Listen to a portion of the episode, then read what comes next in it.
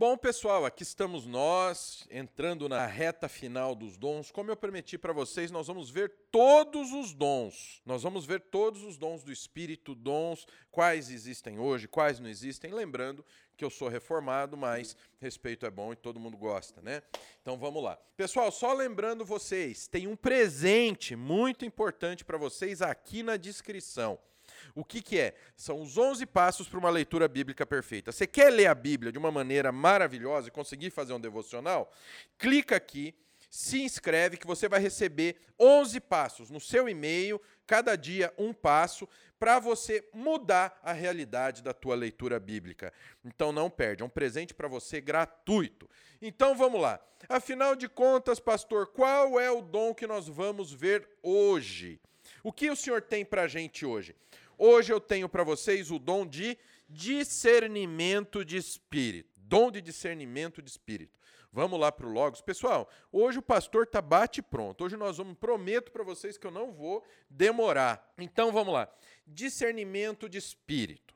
Pessoal pensa que o dom de discernimento de espíritos é você olhar, hum, aquele irmão tem algo de errado com ele. Hum, Deus está me dizendo que não é uma boa pessoa. Cara, não tem nada a ver com isso, tá bom? O dom de discernimento de espíritos é uma coisa completamente diferente. Primeiro, onde está o dom de discernimento de espíritos? Está lá em 1 Coríntios 12, verso 10. Como vocês estão vendo aqui no estudo, isso daqui era outra coisa de hoje. Para quem não sabe, aqui é a tela do Logos Bible Software é o software bíblico que, que eu uso. Nunca mais usei The Word, não tem nem comparação entendeu? E você entra em pt.logos.com que tem a versão gratuita, que ela traz para você NTLH e algumas publicações para você ver a funcionalidade do software. Para quem quiser saber, eu tenho o pacote Platinum, que é o mais indicado, tá? Mas o pacote ouro e o prata já tem um custo-benefício tremendo, tá bem? Então pra, aqui eu estou usando o que? A ferramenta de sermões, tor de sermões do Logos, que é muito legal. Você pode até montar um calendário litúrgico dentro do software. Mas software para lá,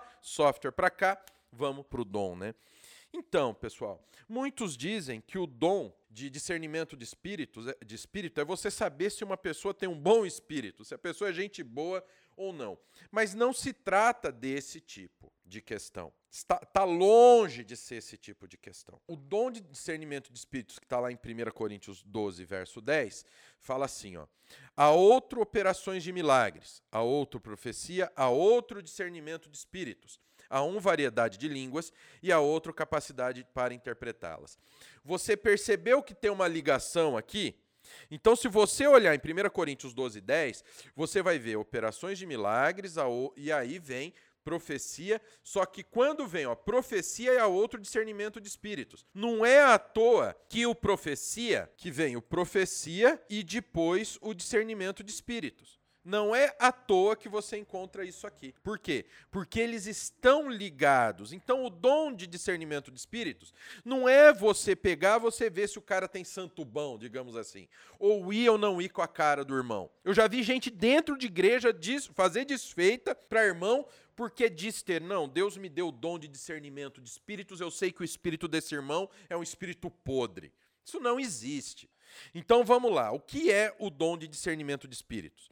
Na igreja primitiva, antes que o cânon das escrituras estivesse completo, antes de termos a Bíblia Sagrada, isso é muito importante que nós venhamos entender, nós tínhamos a necessidade de que acontecesse a revelação do Senhor. Já expliquei isso aqui. Deus deu a revelação diretamente aos indivíduos que iriam comunicar aquela revelação para quem? Para a igreja, tá bem? Então, na igreja primitiva, eles não tinham a Bíblia pronta, eles tinham no máximo os escritos do Antigo Testamento, que são escritura também, mas eles não tinham o Novo Testamento pronto. Então, o que? Dependia de revelação, que era o que? O dom, o chamado dom de profecia, que era a necessidade, era o que? Para trazer a, a revelação do Senhor para nós. Hoje nós temos a revelação do Senhor na Bíblia. Mas como os crentes saberiam se aquela revelação era verdadeira ou falsa? Porque não se. Ah, não, era só ir lá e conferir na escritura. Como assim? Eles não tinham a escritura pronta. Lógico, eles tinham a escritura do Antigo Testamento. As relações com relação a Cristo, o Antigo Testamento deu as profecias referentes a Jesus Cristo. Então, eles puderam conferir isso onde? Eles puderam conferir isso no Antigo Testamento.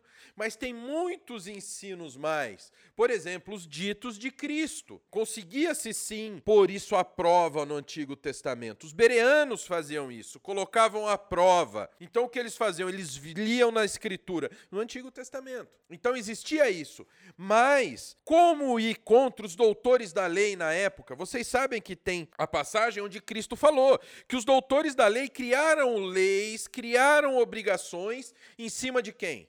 Em cima do povo, criando escravidão em cima do povo. Entenderam essa questão? Então, como ia discernir, como ia saber se aquilo que estava vindo do ensino de Cristo não era algo como os, os doutores da lei fizeram, criando regras em cima, em cima daquilo que Cristo falou? Ou seja, quebrando o mandamento que diz para não pronunciar o nome de Deus em vão. Porque o pecado desses doutores da lei era uma quebra direta do mandamento, que é o quê? Quebrar o mandamento não é você escrever Deus, ou escrever Jesus, ou escrever Jeová, ou escrever o tetragrama. Não é você falar, não pode jurar o nome de Deus porque você está usando o nome de Deus em vão. Não é isso. A quebra do mandamento não usar o nome de Deus em vão é você dizer que Deus disse algo quando ele não disse. Então, como saber se não era o pecado que os fariseus, que os doutores da lei, que os escribas, que eram os teólogos da época, não estavam cometendo? Como fazer isso? Através de uma ação específica do Espírito Santo que é o quê? É o dom do discernimento de espírito. Então, como eles poderiam dizer se era algo de Deus, de um falso espírito ou do espírito humano? Porque nós temos o seguinte: Deus, um falso espírito, ou seja, um, um demônio se fazendo passar pelo Espírito Santo e cochichando mentira no ouvido do peão, ou da nossa carne, que não se esqueça, a nossa carne ela é caída, a nossa carne ela é humana, a nossa carne se alimenta das coisas da carne. Por isso que a carne milita contra o espírito. Você percebeu que nós temos mais perigo do que, do que seguro? Para autenticar a validade da revelação, Deus deu o dom de discernimento de espíritos. Aqueles que tinham esse dom tinham a habilidade sobrenatural de determinar se a revelação era de Deus ou se era falsa. Olha só que coisa interessante. Tinham a habilidade sobrenatural de determinar se uma determinada revelação era de Deus ou era falsa. Muitos irmãos dizem que esse discernimento de espírito, por exemplo, era uma, um talento especial, era um dom especial que a pessoa tinha de validar aquilo que os cristãos falaram de acordo com a escritura do Antigo Testamento. Porque se você pegar o Novo Testamento, o Antigo e o Novo, o Novo Testamento é espelho do Antigo, só que sem as mentiras criadas pelos doutores da lei. E aí a gente vê, vê na escritura, né, pessoas que tinham esse dom de discernimento de espírito, que é o quê? Ter a noção de que aquilo que foi revelado através de uma profecia, através de um ensino apostólico, se aquilo provinha através de um ensino que era dito como escritura, que era colocado como escritura, se aquilo realmente vem do Senhor, se era o espírito de Deus ou espírito de engano. Então daí que vem. E na escritura nós encontramos 1 João 4:1, tá aqui, ó, vamos usar a Bíblia aqui, aqui a gente tem a RA, NVI e Almeida Revista Corrigida, mas vamos ver na RA, na boa e velha revista atualizada. Amados, não deis crédito a qualquer espírito Antes, provai os espíritos se procedem de Deus, porque muitos falsos profetas têm saído pelo mundo afora.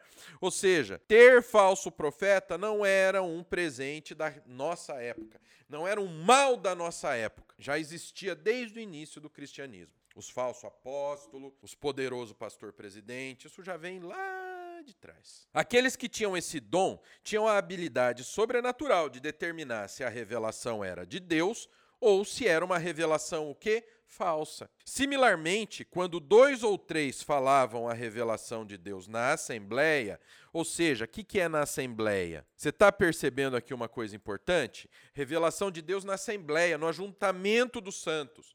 Na hora da pregação, na hora do ensino, do caminho, do evangelho, aqueles que tinham o dom de discernimento de espírito determinariam se era de Deus. 1 Coríntios 14, 29. Tratando-se de profetas, falem apenas dois ou três, e os outros julguem. Se, porém, vier revelação a outrem que seja assentado, cale-se o primeiro. Conforme 1 Tessalonicenses 5, 20 e 21. Ó. Não desprezeis as profecias, julgai todas as coisas, retende o que é bom, abstende-vos de toda forma de mal. Aqui que abstende-se de toda forma de mal está falando da, de toda forma de mal que possa vir da boca de pseudo-profetas. Então vocês entendem o que é o dom de discernimento de espírito? Então nós, na visão reformada, nós temos nossos irmãos pentecostais que acreditam que esse dom continua. Mas para nós eh, reformados fica um pouco diferente, o continuista, né? fica um pouco complicado a gente, a gente aceitar que esse dom continue. Por quê? Porque para a gente, profecia é para a escritura de Bíblia, é para produção de Bíblia. Então, se você diz para mim que existe profecia, você diz que o cânon não está fechado, que a palavra desses, desses novos profetas, entre aspas, tem o mesmo peso da Bíblia, o que é impossível, porque a própria Escritura testifica de que o cânon fechou. Então, não temos a necessidade de alguém que prove se aquilo que está na Escritura é verdade. Por quê? Porque tudo que Deus tinha para falar para a gente, Ele falou e já foi. E esses aí que tinham o dom de discernimento de espírito, o que, que acontece com eles? Eles já validaram lá atrás, e por isso que nós temos a escritura pronta. Então hoje não é necessário, é o que eu pus aqui, ó, porque a revelação direta terminou com o fechamento do cânon das escrituras, e porque o dom de discernimento de espíritos era dependente da revelação que era dada. Então, se não existe mais revelação, se toda a revelação está na Bíblia, nós não necessitamos desse dom, porque já foi tudo comprovado que é palavra de Deus, tá bem? Agora, não podemos é, confundir revelação com iluminação. Muitos dizem que o dom, que o Deus revelou na Escritura o entendimento dessa palavra para mim. Não, ele não revelou. Ele, o Espírito Santo te iluminou para que você pudesse entender. Mas isso é conversa para um outro vídeo. Qual a diferença de iluminação e revelação? E a gente vai ter esse vídeo em breve aqui no canal. Então, este é o dom de discernimento de espíritos eu espero que vocês tenham gostado desse vídeo, espero que eu tenha ensinado vocês. Meu irmão continuista, não estou aqui para trazer você para o lado da teologia reformada. Saiba que eu amo a vida de vocês, a sua vida, e que nós temos muito mais pontos convergentes na nossa fé do que divergentes, tá bom? Então esse vídeo aqui não é para que você deixe de crer dos dons, é apenas para ensinar a todos, reformados e continuistas, o que realmente são os dons, porque existe muitas vezes uma confusão, como se os dons do Espírito fossem o chapéu do mandrake, que ele tira os truques dele prontos. Né? E não é bem por aí. Todos os dons tiveram uma função, biblicamente falando. E aí, pessoal, tá bom? Então, espero que essa série esteja edificando vocês. Estamos nos últimos estudos, podem ficar sossegados, tá bom? Pastor vai terminar em breve essa questão.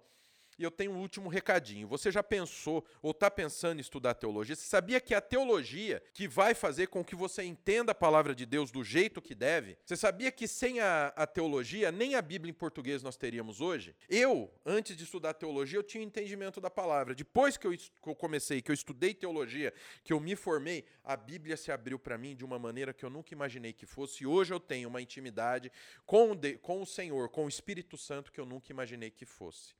Então, se você tem o desejo de se aprofundar na palavra de Deus com segurança e quer aprender a extrair todos os conhecimentos da Bíblia do jeito que deve extrair, então vem conhecer o Bacharel Livre em Teologia do Nascido de Novo, que é o curso mais completo do mercado, vai do básico ao avançado da teologia. Link está aqui na descrição e ó, o link que está aqui na descrição, você tem 10% de desconto. Toque em Saiba Mais, vem estudar com a gente. Você vai aprender do básico ao avançado da palavra de Deus, incluindo o grego, o hebraico. Você vai aprender a palavra de Deus como você nunca imaginou. Vem estudar com a gente. Então, Deus abençoe. Amo muito a vida de vocês. Até o próximo Nascido ESC.